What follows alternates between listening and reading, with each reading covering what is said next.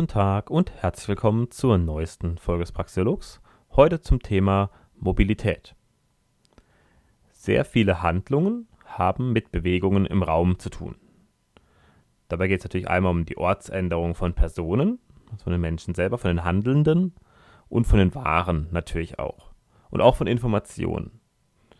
Wobei natürlich die Informationen mittlerweile durchs Internet sehr mobil geworden sind. Also da ist die Mobilität extrem gestiegen, aber heute soll es nicht ums Internet gehen. Ähm, normalerweise ja, wird mit dem Wort Mobilität der Bewegungsradius von Menschen ja, gemeint. Allgemein, man kann es eben auch auf Waren beziehen, das wäre dann eben sowas wie Transportwesen, wo ich auch ein bisschen drauf eingehen werde. Und damit man es, also warum man sich im Raum bewegt, da gibt es sehr verschiedene Gründe, sehr vielfältige Gründe. Einmal natürlich Tätigkeiten, also zum Beispiel zur Arbeit kommen. Oder auch die Arbeit kann auch sein, wie bei einem Taxifahrer oder LKW-Fahrer, dass man durch die Gegend fährt. Oder bei einem, was ich, im Vertrieb oder so. Wenn man, oder ja, wenn man irgendwie Kundendienst macht oder sowas, dann ist man auch unterwegs. Dann, um Sport zu machen, also man fährt an einen Ort, um dort Sport zu machen, oder man macht Sport und bewegt sich dabei. Also man läuft zum Beispiel oder fährt Fahrrad oder fährt auch Motorrad oder sowas allgemein Erholung. Man geht an einen anderen Ort, weil meist da, wo man wohnt, ist vielleicht nicht unbedingt so schön. In der Stadt, wenn man in der Stadt wohnt, geht man lieber ins Grüne raus, weiß ich, nächsten Wald, an den See, in die Berge oder ans Meer. Oder man trifft sich mit Freunden, man geht abends weg, geht in eine Kneipe, macht andere Sachen. Auch da muss man eben mobil sein, in einem gewissen Rahmen. Und es geht darum, eben, das war immer schon der Fall, dass im Endeffekt die Bewegung dazu dient, sich Ressourcen zu beschaffen, verschiedenster Art, sich zu versorgen in irgendeiner Weise oder auch Dienstleistungen entgegenzunehmen, aber auch sowas wie Migration und Transport natürlich eben auf Mobilität angewiesen. Also man muss sich bewegen können, um ein- oder auswandern zu können. Man muss Waren bewegen können, um sie zu transportieren. Das ist logisch. Zunächst äh, ging das bei den Menschen nur ohne Hilfsmittel. Das heißt, war alles war in Laufnähe. Der Radius war relativ gering im Vergleich. Also natürlich, vielleicht konnten die Menschen damals, waren sie eben fitter und konnten schon durchaus äh, auch so ziemlich krasse Märsche hinlegen, aber auch da waren eben ähm, ja, der Radius trotzdem auf niedrigere zweistellige Kilometerzahlen ähm, beschränkt. Und war natürlich abhängig vom Alter und vom Gesundheitszustand und von der Fitness. Also auch wenn jetzt Menschen vielleicht, sagen wir mal, zur Jagd mal, 30, 40 Kilometer zurückgelegt haben, möglicherweise. Ich weiß nicht genau, wie groß, aber ich schätze mal so in dem Bereich war es. Ähm, ja, mehr durfte eben auch nicht sein, ihr musste ja wieder zurückkommen und alles. Also auch die Gesamtstrecke ist halt die Frage. Und wenn sie sich zu arg überanstrengen, ohne dass sie jetzt irgendwie erfolgreich sind bei der Jagd, ist ja auch gefährlich, weil dann haben sie kein Essen und ja. Dann gab es irgendwann, ähm, kam es dazu, dass Zugtiere ja, domestiziert wurden. Also es wurden Tiere domestiziert, die dann ähm, Sachen gezogen haben. Und so wie ich das, so wie ich informiert bin, waren das zunächst irgendwelche Rinder, also irgendwelche Ochsen, die domestiziert wurden und deren Milch. Es wurden natürlich auch sowas wie Schafe und Ziegen domestiziert, aber die äh, sind jetzt normalerweise nicht als Zugtiere geeignet, weil sie zu klein sind und zu schwach. Also man braucht eben schon größere Tiere, wie eben ja, Ochsen, Rinder oder eben auch Pferde aber das Pferd wurde relativ spät erst domestiziert. Das ist noch gar nicht so lange her, also irgendwie 2.000, 3.000 vor Christus. Also verhältnismäßig spät. Die Hunde wurden wohl als erstes domestiziert, also schon unter den Jäger-Sammlergruppen vor 30.000, 40.000 Jahren. Also zumindest von den DNA-Untersuchungen geht man davon aus. Man kann das natürlich nur so grob rekonstruieren. Dann gab es ähm, bevor überhaupt das Rad erfunden wurde, wurden vermutlich äh, Flöße erfunden, also Flöße und kleine Boote, kleine Schiffe, waren vermutlich der erste Mobilitätsschub. Und man sieht ja eben auch durch Verwandtschaftsanalysen genetischer Art, dass gewisse äh, ja, Bevölkerungsgruppen auf Inseln, also zum Beispiel im Pazifik die Inseln und allgemein in Indonesien eben miteinander verwandt sind. Das heißt, die haben sich entweder über Landbrücken damals noch äh, bewegt oder eben auch mit Schiffen, also so wie die Osterinseln oder so zum Beispiel, die müssten, also die müssen, müssen per Schiff be besiedelt worden sein, weil da kann es keine Landbrücke geben haben, da ist zwischendrin Ozean, der ja 4.000, 5.000 Meter tief ist, da kommt man nicht einfach, da gibt es keine Landbrücke, auch durch irgendeine Eiszeiten nicht. Und also es war eben so, dass sich die Menschen erstmal langsam nomadisch ausgebreitet haben. Also die Migration auf der Erde verlief erst langsam und hauptsächlich zu Fuß. Später eben dann auch mit Booten. Und dann wurde eben auch das Rad erfunden. Das war aber eben erst mit der Sesshaftwerdung, wurde das Rad langsam erfunden. Ich weiß auch nicht genau wann. Hätte ich jetzt nochmal nachlesen müssen. Aber dadurch hat, hat sie natürlich dann ähm, zum Beispiel der, die Menge an dem, was man transportieren konnte, erhöht. Also man konnte dann eben Karren durch die Gegend schieben und damit eben auch schwere Sachen äh, transportieren über größere Strecken hinweg. Und später dann kamen eben die Zugtiere dazu und man hatte dann dadurch noch einen viel größeren Radius oder halt, oder sagen wir mal, einen geringeren Energieaufwand für den Menschen. Das war eben auch wichtig. Also wir haben immer das Problem, wir haben sozusagen, was für einen Energieaufwand haben wir? Ähm, ja, wie weit kommen wir damit? Also wie schnell sind wir? Sind auch die Kosten?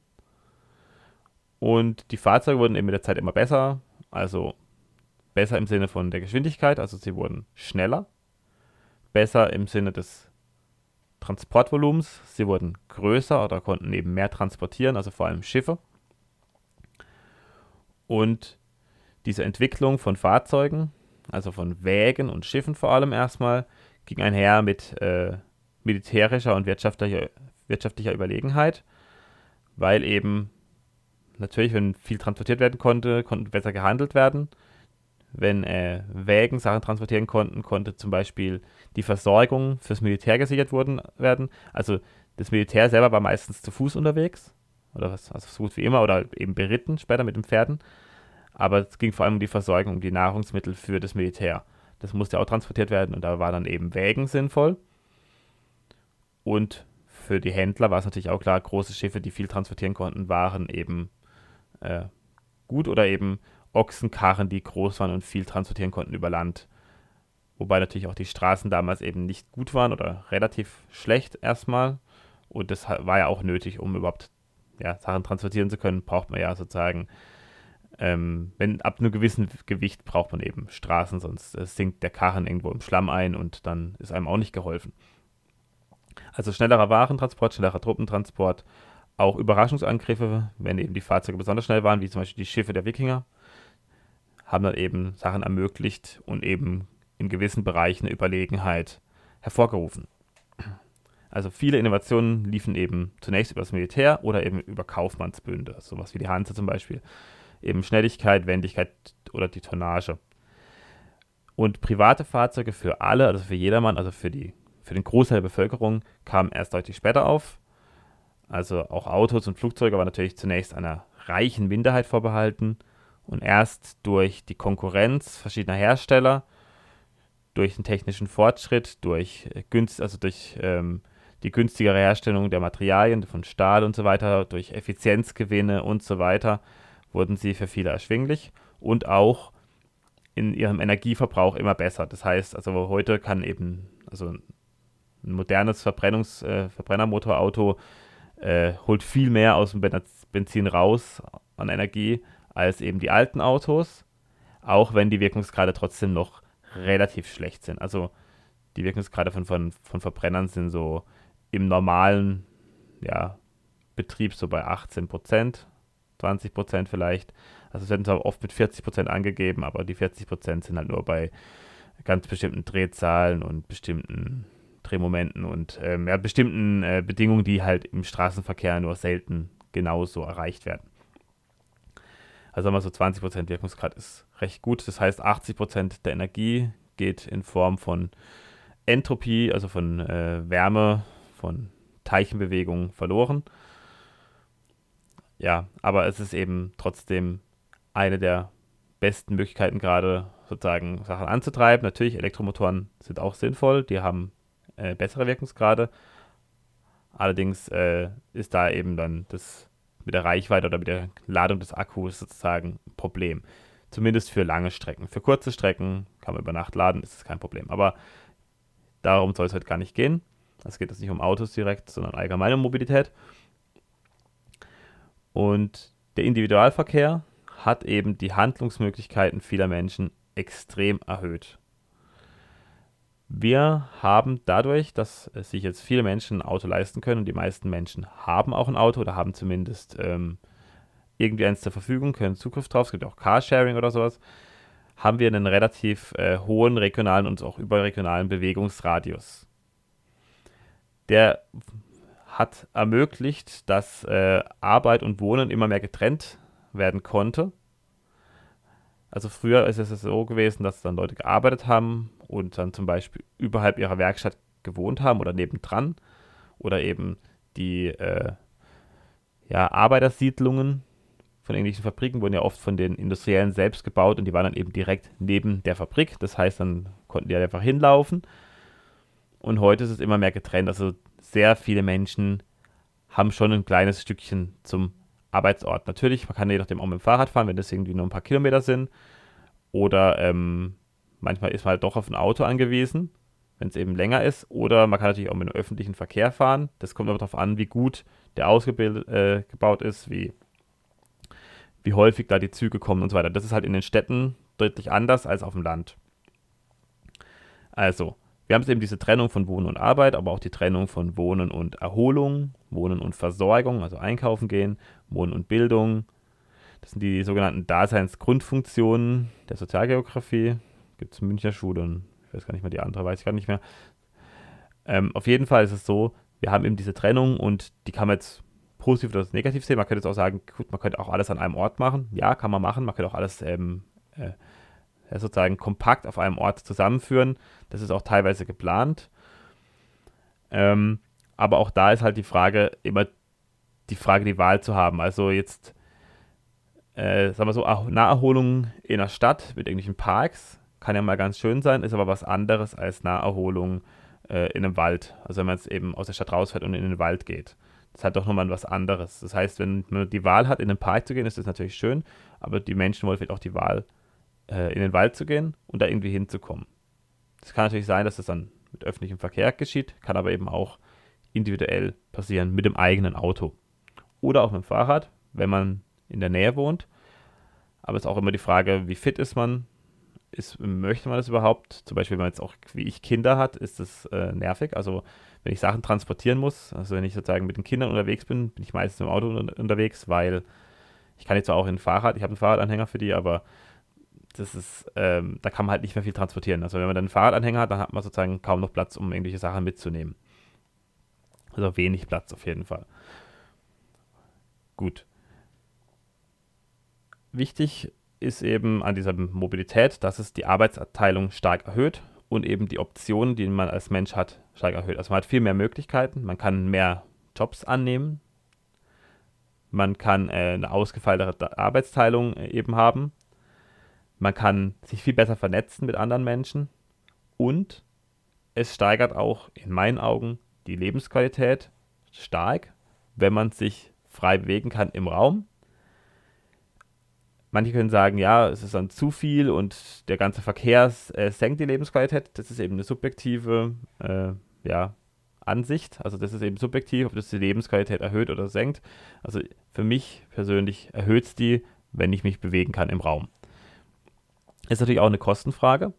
Also wir haben einmal die Investition für ein eigenes Auto, also das eigene Auto zu bezahlen und den Treibstoff, Benzin. Benzinkosten sind sehr hoch, durchaus aber halt hauptsächlich Steuern. Also ich glaube, zwei Drittel sind Steuern und Abgaben auf dem Spritpreis oder ungefähr so einen Dreh rum oder sogar, sogar mehr vielleicht. Wenn wir eben Marktpreise ohne Regulierung hätten, ohne Subventionen und ohne Steuern, dann äh, wären die ganzen Preise völlig anders und dann äh, wäre die Kostenfrage auch durchaus anders. Es werden vielleicht auch Sachen teurer, aber es werden auch Sachen, die meisten Sachen werden billiger, was Mobilität angeht. Und natürlich ist die Frage, kann man zum Beispiel die Verschmutzung, das ist ja das, was heute eben immer angekreidet wird an Autos zum Beispiel, also das CO2 und die Abgase, kann man die Verschmutzung einpreisen ich habe ja schon mal ein bisschen was in, in der Folge Umweltschutz dazu gesagt. Also man könnte das durchaus einpreisen, aber die Frage ist halt wie. Und ich bin eben nicht so der Fan von CO2-Zertifikaten, auch weil ich zum einen gar nicht glaube, dass das CO2 so dramatisch ist. Also auch die äh, erwärmende Wirkung, die Treibhauswirkung wird meiner Meinung nach extrem überschätzt von CO2. Habe ich auch äh, in der Folge Grundlagen zum Klimawandel was dazu gesagt. Vielleicht werde ich auch nochmal eine eigene Folge zum CO2 wirklich machen, also zur, zur Dekarbonisierung und zum CO2. Also wo es dann explizit darum geht nochmal. Und man müsste halt sozusagen richtige Preise haben und eben auch die Schädigung, wenn eine Schädigung stattfindet durch Abgas und so weiter, das eben einpreisen. Und das ist halt die Frage, wie man das machen könnte. Da gibt es sicher irgendwelche Ideen, aber es müsste dann eben auch gezielt dafür sein, dass eben die Leute, die was verursachen, das dann bezahlen und die Leute, die geschädigt sind, davon profitieren. Also die dann irgendwie dann sozusagen einen Ausgleich kriegen und nicht irgendwie das irgendwo versickert in irgendwelchen staatlichen Stellen, sondern es müsste halt von den Verursachern, also von den Autofahrern, ähm, an die Anwohner oder an die Anrainer eben, die an dem Ort sind, wo die Abgase aufkommen, da müssten die sozusagen ja, entschädigt werden. Wie auch immer man das gestalten wird. Das wäre eben eine Frage des Marktes, ob es da Marktideen gibt. Wie gesagt, ich habe nicht für alles eine Lösung. Dann ähm, ist natürlich die Frage, welches Fahrzeug. Also wollen wir ein Auto, braucht, reicht ein Fahrrad, Lastenrad, was ich was. Ich bin kein Fan von Lastenrädern, aber ja, soll jeder machen, was er will. Wie viele fahren mit? Also Fahrgemeinschaften, zum Beispiel Leute, Leute zur Arbeit pendeln, können sie auch zusammenfahren und sich dann eben äh, damit Sprit sparen. Dann, wie wichtig ist es, ein eigenes Auto zu haben, mobil zu sein? Ähm, also in der Stadt ist es weniger wichtig als auf dem Land. In der Stadt gibt es natürlich auch mal Möglichkeiten, dass man irgendwie was transportieren möchte. Oder Leute, ja, haben halt gern die Freiheit, ins Auto zu steigen und irgendwo hinzufahren. Das ist alles nachvollziehbar. Ich hatte auch immer ein Auto. Aber auf dem Land ist man definitiv viel mehr darauf angewiesen. Also in der Stadt kam es mal vor, dass es mein Auto mal ein paar Wochen rumstand, weil ich halt zu Fuß einkaufen war meistens. Also es vor allem da, als ich noch keine Kinder hatte. Mit Kindern war es eine andere Sache, dann ist es jeden Tag eigentlich bewegt worden. Auf dem Land wird mein Auto eigentlich, oder meine Autos, ich habe zwei, ähm, also wir haben zwei, ich wohne mit meiner Frau zusammen und meinen Kindern, ähm, da wird eigentlich, wird eigentlich jedes Auto jeden Tag bewegt und auch gebraucht, also zum Einkaufen, ähm, um mit äh, den Kindern auf einen Spielplatz zu gehen. Also ich habe auch Spielplätze hier vor Ort, da gehen wir auch zu Fuß hin, aber ich habe auch Spielplätze sozusagen in der nächsten Stadt. Das ist der größte und schönste sozusagen. Da gehen sie am liebsten hin. Dann fahre ich halt die fünf bis zehn Minuten dahin und nehme die natürlich ins Auto. All anders geht es nicht oder anders ist völlig umständlich. Dann ist natürlich auch der Zeitaufwand sehr wichtig. Also beim Pendeln eben, ja, erstmal will ich überhaupt pendeln? Wie weit bin ich bereit zu pendeln? Also ähm, eine halbe Stunde Zug fahren, okay, kann man machen. Eine Stunde Zug fahren, ja, weiß nicht ist im Auto dann schneller? Das sind halt alles so Fragen, die man sich eben stellen muss und die subjektiv und individuell sehr unterschiedlich beantwortet werden. Und natürlich auch sehr unterschiedliche Kostenpunkte haben. Also zum Beispiel ist halt die Frage, ist ein Zugticket so viel günstiger? Oder, also wenn man jetzt mit dem Zug halt eine Stunde unterwegs ist und im Auto nur 20 Minuten unterwegs wäre, dann ist halt die Frage, ja gut, warum soll ich dann mit dem Zug fahren, wenn ich dann halt die Zeitersparnis habe? Was ist einem die Zeitersparnis wert? Das sind alles so Fragen, die dann gestellt werden müssen. Und das sind eben alles Abwägungssachen und die halt von Menschen unterschiedlich bewertet werden. Und heute wird er eben gerne reingepusht, weil den Leuten, die Leute sollen in der Richtung gedrängt werden. Komme ich nachher noch ein bisschen dazu. Wir haben natürlich sowas wie öffentlichen Verkehr. Der kann eben entweder staatlich äh, organisiert sein oder privat. Also ähm, da gibt es dann unterschiedliche Anreize. Da kommt natürlich immer gern, dass irgendwie die Bahn äh, äh, privatisiert worden sei. Ja, ich muss auf jeden Fall mal eine Folge zur Privatisierung machen, weil die Bahn ist nicht privatisiert sie ist nicht privat. Die äh, Bahn ist zu 100% in Staatsbesitz und hat sogar noch Beamten und so in ihren Reihen und alles. Also das ist halt völlig absurd, davon irgendwie von Privatisierung zu sprechen, weil das wird halt Privatisierung genannt, weil irgendwie Aktien, äh, weil es in eine AG umgewandelt wurde. Ja, und das ist halt nicht das, was relevant ist um eine Privatisierung, damit es eine Privatisierung ist. Privatisierung wäre eine komplette Deregulierung und eine, äh, jeder könnte es frei kaufen und frei investieren. Das wäre, äh, jeder könnte auch Konkurrenz äh, bilden und drauf auf den Schienen fahren lassen und so. Das wäre Privatisierung. Und dann könnte es zu Verbesserungen kommen. So wie es aktuell ist, kann es nicht zu Verbesserungen kommen. Ich meine, ich kann nicht mal ein Ticket, wo sozusagen, ähm, wenn ich ein Ticket habe und ich will es um eine Stunde verschieben, als Beispiel, wegen irgendwas, irgendwas dazwischen kommen ist, muss ich ein neues Ticket kaufen. Ich kann nicht mal dieses alte Ticket, was existiert, was noch nicht genutzt wurde, umwandeln in ein neues, weil, also sorry, das ist halt lächerlich. Das heißt, das ist halt typisch Bahn. Also es geht ja nicht darum, dass man nicht einen Aufpreis zahlen müsste, sondern man muss halt den Komplettpreis nochmal zahlen. Das ist halt typisch Bahn. Und wenn das der Service ist, ja, dann, ja, die können eigentlich in Grund und Boden privatisiert. Da hätten sie halt wahrscheinlich nur noch die Hälfte der Mitarbeiter und alles und es wird besser funktionieren. Da muss ich wirklich mal was dazu machen. Ich, ich hasse die Deutsche Bahn. Also wirklich, das ist der größte Scheißverein, den es überhaupt gibt. Ja, geht's weiter. Die Frage ist halt erstmal, in Städten ist natürlich sinnvoll, einen öffentlichen Verkehr zu haben. Das kann man mit Straßenbahn, U-Bahn oder was ich was regeln. Je nachdem, wie, wie, groß die Stadt ist, wie zugebaut sie schon ist. Und mit Bussen natürlich ist auch möglich, dass man eben dann bestimmte Teile der Stadt eben nur mit Bussen eher anfährt, weil da keine Schienen liegen oder keine Schienen gebaut werden. Und im ländlichen Raum ist es eben oft nicht so wirtschaftlich. Da gibt es natürlich Bahnstrecken, die angefahren werden, die auch durchaus sinnvoll sind, die aber eben auch meistens zwischen großen Städten liegen und sozusagen auf dem Weg sind und dann einfach mitgenommen werden. Aber so jetzt ins letzte Tal irgendwie den Zug fahren zu lassen, das ist oft nicht wirtschaftlich und es ist auch nicht nachhaltig, weil immer so gerne die Bahn als so nachhaltiges Verkehrsmittel angepriesen wird. Ja, man muss die Schienen bauen, das braucht Stahl, man braucht also Ressourcen. Man muss die Züge bauen, die brauchen auch, brauchen Ressourcen. Die Züge brauchen Energie und um hin und her zu fahren, die Züge brauchen Personal. Und das muss sich alles rentieren. Wenn es sich nicht rentiert, ist es im Endeffekt äh, Verschwendung von Ressourcen und das ist nicht nachhaltig. Also wenn es irgendwie der Zug halt ein paar Mal am Tag fährt, also sagen wir, er fährt nur jede Stunde, was halt ausreicht in so abgeschiedenen Regionen und ähm, bis auf zweimal am Tag äh, ist da halt der Zug fast leer, dann ist das halt nicht nachhaltig.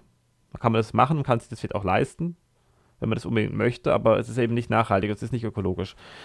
Die Autos, die dann hoch und runter fahren in dieses Tal, äh, die fahren eben, da hockt dann mindestens einer drin oder eben vielleicht auch mehrere. Auf jeden Fall sozusagen der Energieverbrauch des Zuges, wenn der fast leer fährt, ist deutlich höher als der von Autos, die eben deutlich weniger Energie brauchen im Vergleich als ein einzelner Zug. Und gerade wenn ein Auto komplett voll ist, also ein komplett volles Auto, wo vier, fünf Leute drin sitzen, äh, da, das ist besser als jede Bahn energetisch gesehen. Also sozusagen Energie pro Person pro Kilometer, wenn man das so rechnet.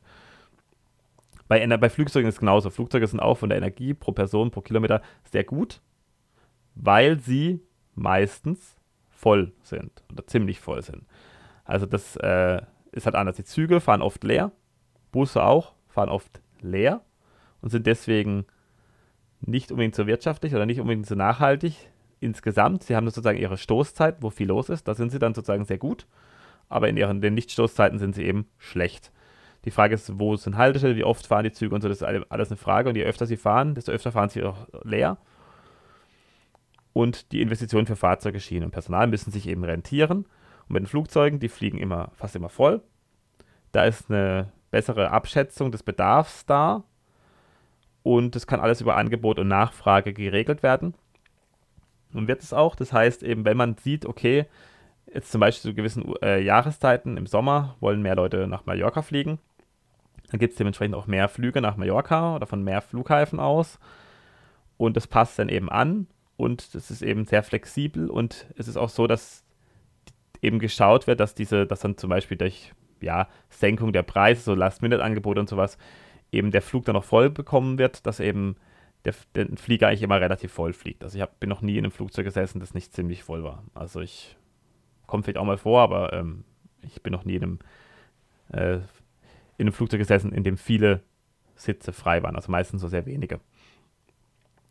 Und natürlich ist es so, dass natürlich ähm, wir viel weitere Strecken im Normalfall fliegen und die Passagiere sich eher auch eher danach richten. Also denen ist dann meistens egal, ob der Flug jetzt um 9 Uhr morgens geht oder um 12 Uhr mittags oder um 3, sich um 3 Uhr nachmittags oder so. Also da sind halt die Menschen viel flexibler beim Fliegen, weil es halt auch weitere Strecken sind und weil es eben Anfang und Ende des Urlaubs ist und man eher den Flug nimmt, der dann da ist und nicht so wie beim Zug, wenn es zur Arbeit geht oder so, da muss man eben zu bestimmten Uhrzeiten fahren. Das ist natürlich ein großer Unterschied und das ist natürlich ein Vorteil, den das Flugzeug hat.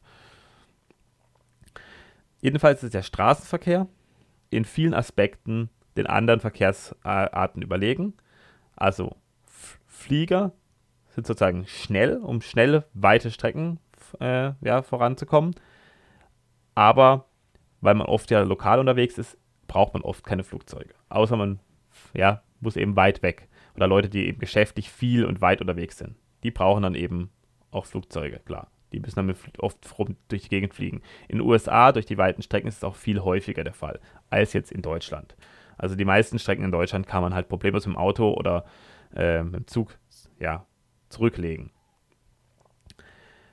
Also das heißt, wir haben eben oft Straßenverkehr für, zumindest in Deutschland, für die meisten Anwendungen und wir haben eben die Lastwagen und die ja, PKWs, die unterwegs sind und wir brauchen natürlich die Infrastruktur dafür, also wir brauchen Straßen.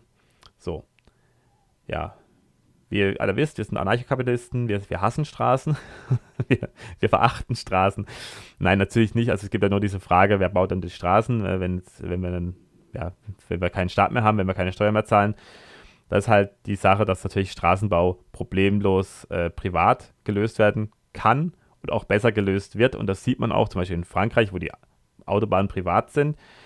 Da sind die äh, Autobahnen in gutem Zustand Sie werden immer schön instand gehalten. Wenn irgendwo Probleme auftauchen, dann werden, wird es äh, schnell gelöst. Das heißt, die Baustellen sind auch nicht lang dort. in Deutschland ist ja irgendwie so, da wird eine Baustelle eröffnet und dann wird erstmal die Baustelle, ja, also werden halt Schilder hingestellt und alles aufgebaut, die Farbe wird verengt und dann äh, kommt erstmal ein halbes Jahr später die ersten Baumaschinen oder so. Also zumindest hat man so teilweise das Gefühl, dass eben in Deutschland an der Autobahn eigentlich meistens nichts gemacht wird. Und das kann man natürlich über verschiedene Arten lösen. Ich muss ich da mal eine eigene Folge dazu machen, weil es schon ein recht komplexes das Thema. Aber also man kann das natürlich über ein Mautsystem lösen, dass einmal ähm, ja, wir Mautstellen haben. Das kann man natürlich auch über Apps machen, über GPS und so weiter. Da braucht man nämlich dann gar nicht mehr irgendwelche Mautstellen haben.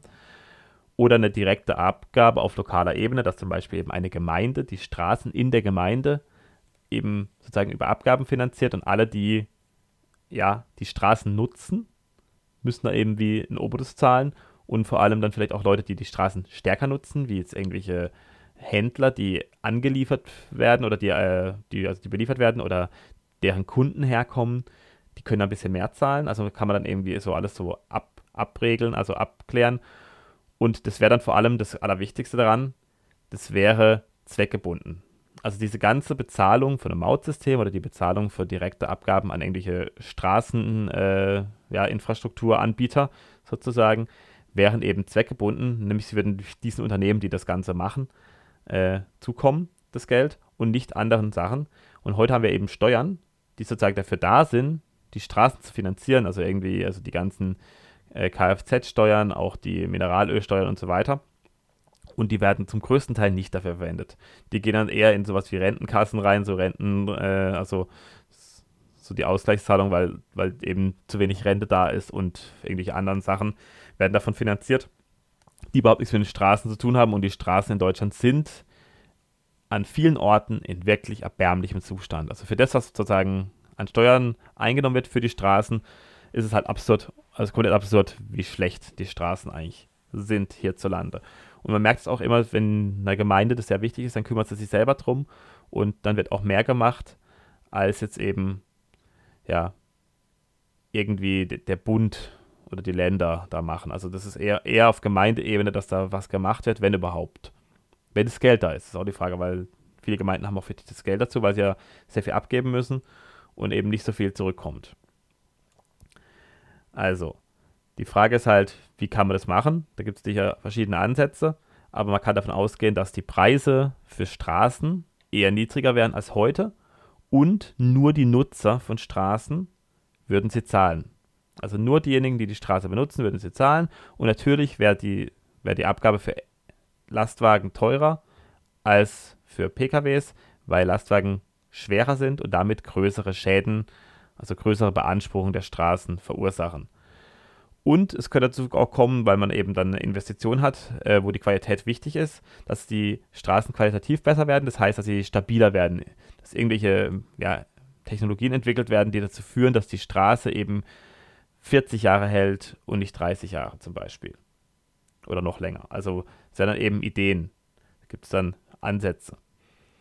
Gibt ja zum Beispiel auch den Ansatz, in Indien hat es irgendeiner entwickelt, dass man aus äh, Kunststoffmüll also aus äh, ja, Plastikmüll, irgendwie so ein Granulat herstellt und dieses Granulat wird sozusagen dem Asphalt beigemischt und am Ende so eine Art Schicht oben drüber gemacht, also sozusagen so angeschmolzen auf, ähm, auf die Straße oben drauf und das führt eben dazu, dass äh, das deutlich stabiler ist. Also dass es eben deutlich weniger äh, Abrieb gibt an den Straßen. Natürlich haben wir mehr Mikroplastik. Also ich weiß nicht, ob das so gut ist, das ist eine andere Frage. So. Also Straßen sind eigentlich akt zum aktuellen technologischen Stand ähm, ja die beste Art von Infrastruktur, von Verkehrsinfrastruktur, also besser als Schienen. Mobilität erhöht natürlich die Vernetzung zwischen Bewohnern. Das heißt, wir haben eine ökonomische Vernetzung zwischen verschiedenen Betrieben, wir haben eine private Vernetzung zwischen äh, Menschen, die sich kennen, also die können halt auch nicht, müssen nicht im gleichen Ort wohnen, können auch weiter weg wohnen. Man kann auch ans andere Ende von Deutschland mal fahren und jemanden besuchen. Dann gibt es natürlich auch die, die, Möglichkeit zu reisen, also absichtlich in andere Länder zu gehen oder andere, an andere Orte. Und der Tourismus ist ja eine große Wirtschaftsbranche in vielen Regionen der Welt, sogar äh, ja, einer der wichtigsten Wirtschaftsmotoren, einer der wichtigsten Standbeine der Wirtschaft. Und das Reisen dient natürlich einmal zur Erholung, Urlaub machen. Also es gibt Leute, die wollen nur Strandurlaub machen, wollen nur am Strand rumliegen und ähm, wirklich nur abschalten. Aber auch eben andere Kulturen kennenlernen, auch Völkerverständigungen. Auch zum Studium kann man eben nachdem andere Länder besuchen, im Austausch stehen und so weiter mit anderen Menschen weltweit. Das geht natürlich auch über das Internet, aber es geht eben auch lokal, indem man wirklich dann an einen Ort reist. Dann haben wir natürlich ganz wichtig die globalen Lieferketten. Wir haben eine globale Vernetzung der Wirtschaft und durch diese Vernetzung und auch durch die Vernetzung durch Tourismus und durch die Völkerverständigung, durch, durch Freundschaften, äh, nimmt die Bereitschaft für Konflikte und Kriege in der Bevölkerung ab. Das heißt nicht zwingend, dass sie in der Politik abnimmt, weil die Politik eben auch teilweise oft gegen die eigenen Interessen der Bevölkerung vorgeht. Also zum Beispiel aktuell ist es so, die Sanktionen gegen Russland schaden den Deutschen mehr als den Russen und sie schaden vor allem der deutschen Bevölkerung und dem deutschen Mittelstand und wem auch, also allen möglichen Leuten. Und ja, es ist halt eine Sanktion, die halt vor allem dem eigenen Volk schadet und nicht der Seite, die sanktioniert werden soll. Weil das eben bestimmte Politiker wollen, dass hier sanktioniert werden soll. Also, ich bin jetzt nicht pro Putin, darum geht es nicht, sondern es geht darum, dass diese Sanktionen absurd sind und äh, nicht den Effekt haben, den sie haben sollen und deswegen sollte man sie einfach lassen. Genau, also ich, deshalb muss ich auch mal, glaube ich, was zu machen zu dem Thema Sanktionen und Freihandel und so weiter. Da wird mal eigenes, eigene Folge dazu machen. So, aber auf jeden Fall, die Welt ist zusammengewachsen und damit ist auch das Konfliktpotenzial durchaus gesunken, aber politisch werden eben bestimmte Konflikte forciert und deswegen kommt immer wieder zu Kriegen trotz dieser Vernetzung, die dann eben dabei geschädigt werden. Und dadurch kommt es eben zu den Schaden auf beiden Seiten von diesen Sanktionen, von diesen Eingriffen. Dann hat natürlich der Transport von Gütern einen großen Anteil an der Gesamtmobilität. Die Transportkosten sind über die Jahrhunderte und Jahrzehnte massiv gesunken.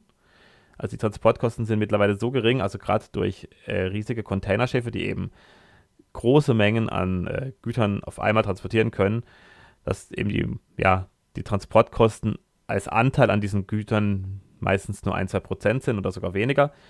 Und damit nimmt die Ortsungleichheit von Gütern ab. Die Ortsungleichheit ist eben das, dass wir Bananen, die wir hier in Deutschland haben, nicht das gleiche sind wie Bananen in Südamerika, wo sie wachsen. Also wir haben eben eine Ware, die an einem Ort hergestellt wird oder produziert wird und an einem anderen Ort verkauft wird. Und der, wir haben eben einen ungleichen Preis zwischen diesen beiden Orten. Das ist die Ortsungleichheit, weil eben wir das nicht hier anpflanzen können. Also wir können gewisse Früchte hier nicht anpflanzen, also sind die Bananen hier eben nicht das gleiche wie Bananen in Südamerika. Oder eben bestimmte Erze hier sind nicht das gleiche wie die Erze an dem Ort, wo sie aus der Erde geholt werden.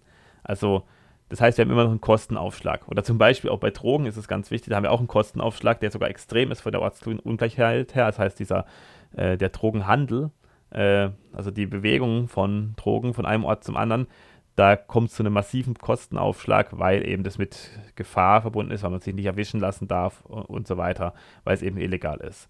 Das heißt, die Ortsungleichheit von Kokain von Kolumbien nach äh, USA ist, ist enorm. Also in, das Kokain kostet in Kolumbien deutlich weniger als eben in den USA. Je nachdem ist es sogar noch qualitativ besser in Kolumbien und wird eben über den Weg hingestreckt und schlechter. Aber ich bin jetzt kein Kokser, aber ich, ähm, man kann sich denken, da ist da, dass es durchaus so ist. So, die globalen Lieferketten rentieren sich dadurch auch eher, weil die Ortsungleichheit eben so gering ist, also weil eben die Transportkosten so gering sind, lohnt sich es eben, Sachen von hier nach China zu verschiffen, dort irgendwie bearbeiten zu lassen und dann wieder zurück zu uns zu verschiffen. Das lohnt sich eben. Das würde sich nicht lohnen, äh, wenn die Transportkosten deutlich höher wären. Aber natürlich sind diese Lieferketten auch ähm, anfällig Einmal natürlich sowas, wenn solche Sachen passieren wie die Blockade des Suezkanals durch die Evergiven, also diese ähm, von Evergreen, dieses Containerschiff, das eben da ja so havariert war und quergestellt war und ja eine Weile den Kanal blockiert hat und eben die Weiterfahrt ja verunmöglicht hat für ein paar Tage, ich weiß gar nicht mehr, es war schon eine Weile.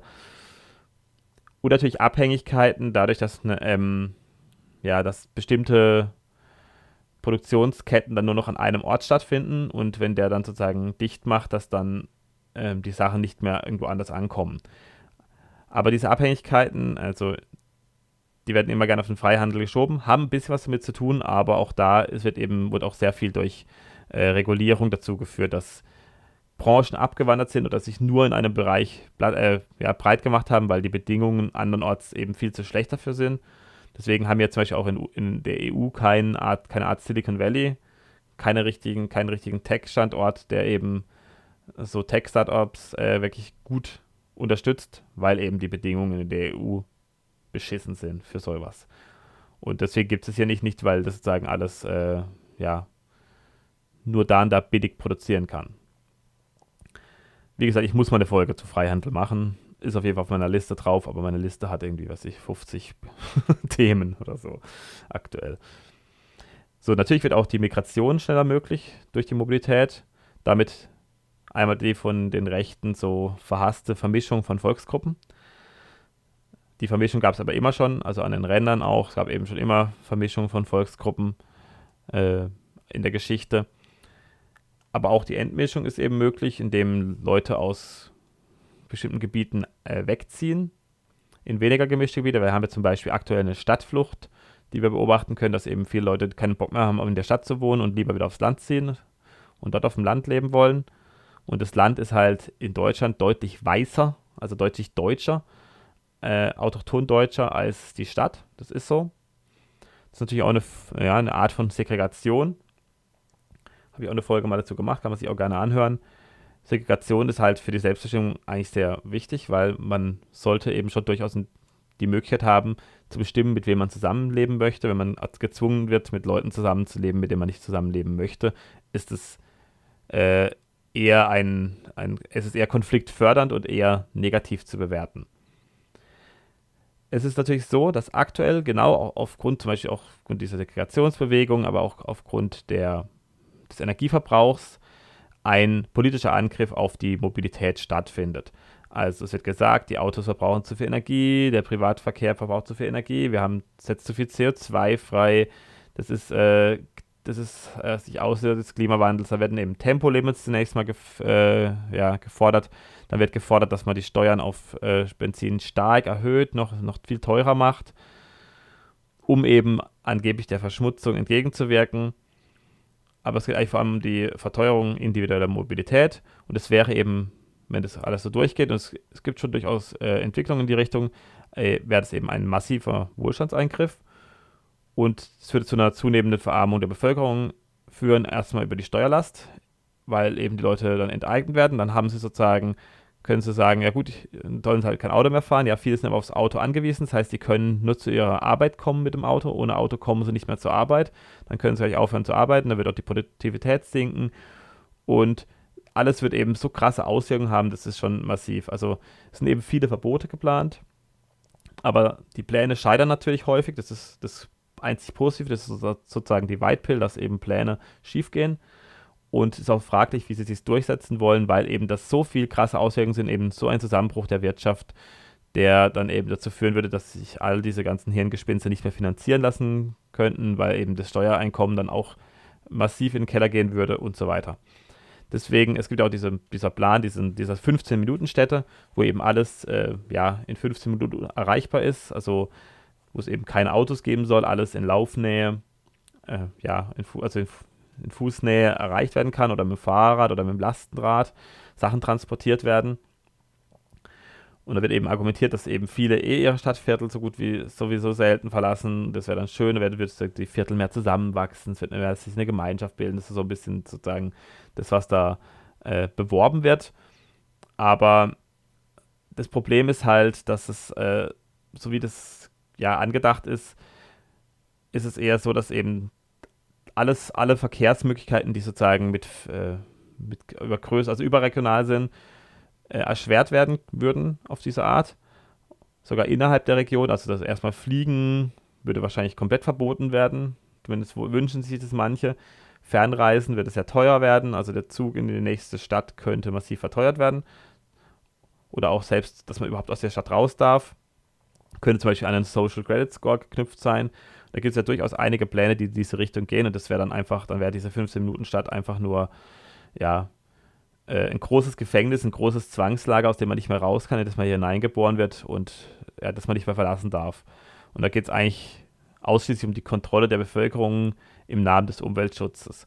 Und wenn man das wirklich, wenn man wirklich Umweltschutz will, dann müsste man das eben Markt, müsste man Marktlösungen, die mit echter Einpreisung auch zu den besten Ergebnissen, zu den nachhaltigsten und effektivsten, effizientesten Ergebnissen führen würden, die würde man zulassen und nicht irgendwie so komisch von oben herab irgendwelche 15 Minuten Städte äh, den Menschen aufdrücken. Also, deswegen zum Abschluss wichtige, äh, also der wichtigste Inhalt, dass eben die freie Mobilität eine Errungenschaft ist, die wirtschaftlich äh, extreme Fortschritte herbeigeführt hat, die einen extremen Wohlstandsgewinn bedeutet hat und die nicht verloren werden darf. Und wenn sie eben ja, unterbunden wird und eingeschränkt wird, dann wird es eben zu Wohlstandsverlusten führen, wird es zu einem Zusammenbruch von vielen Institutionen auch führen. Also zum Beispiel Freundeskreise und so weiter, die dann eben sich nicht mehr sehen können, die sich nicht mehr treffen können. Und es würde insgesamt einen gesamtgesellschaftlichen großen Schaden bedeuten, wenn man die freie Mobilität einschränkt und verbietet oder eben ja stark, also massiv einschränkt oder sogar verbietet. Gut, das war's für heute. Ich hoffe, die Folge hat euch gefallen. Falls ja, abonniert den Podcast, teilt ihn gerne mit Leuten, lasst mir ein Like auf YouTube da, lasst mir auch gerne einen Kommentar da für den Algorithmus.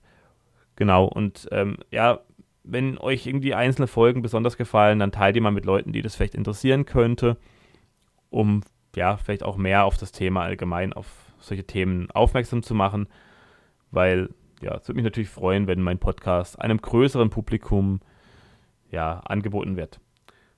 Gut, dann verabschiede ich mich. Bis zum nächsten Mal. Auf Wiedersehen.